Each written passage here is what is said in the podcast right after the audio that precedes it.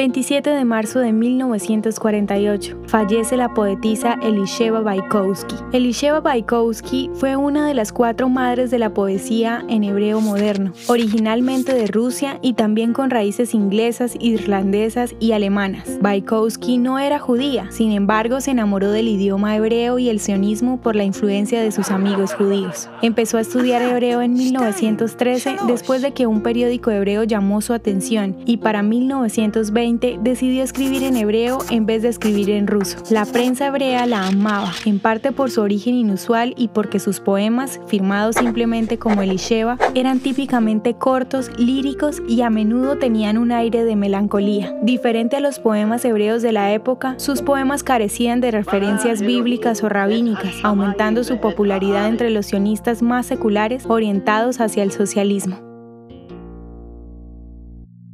¿Te gustaría recibir estos audios en tu WhatsApp?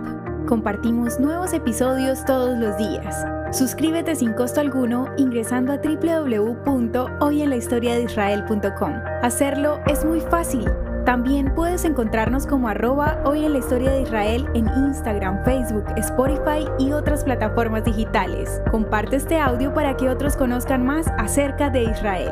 Este proyecto es realizado por Philos Project. El contenido original de hoy en la historia de Israel fue provisto por el Centro para la Educación sobre Israel.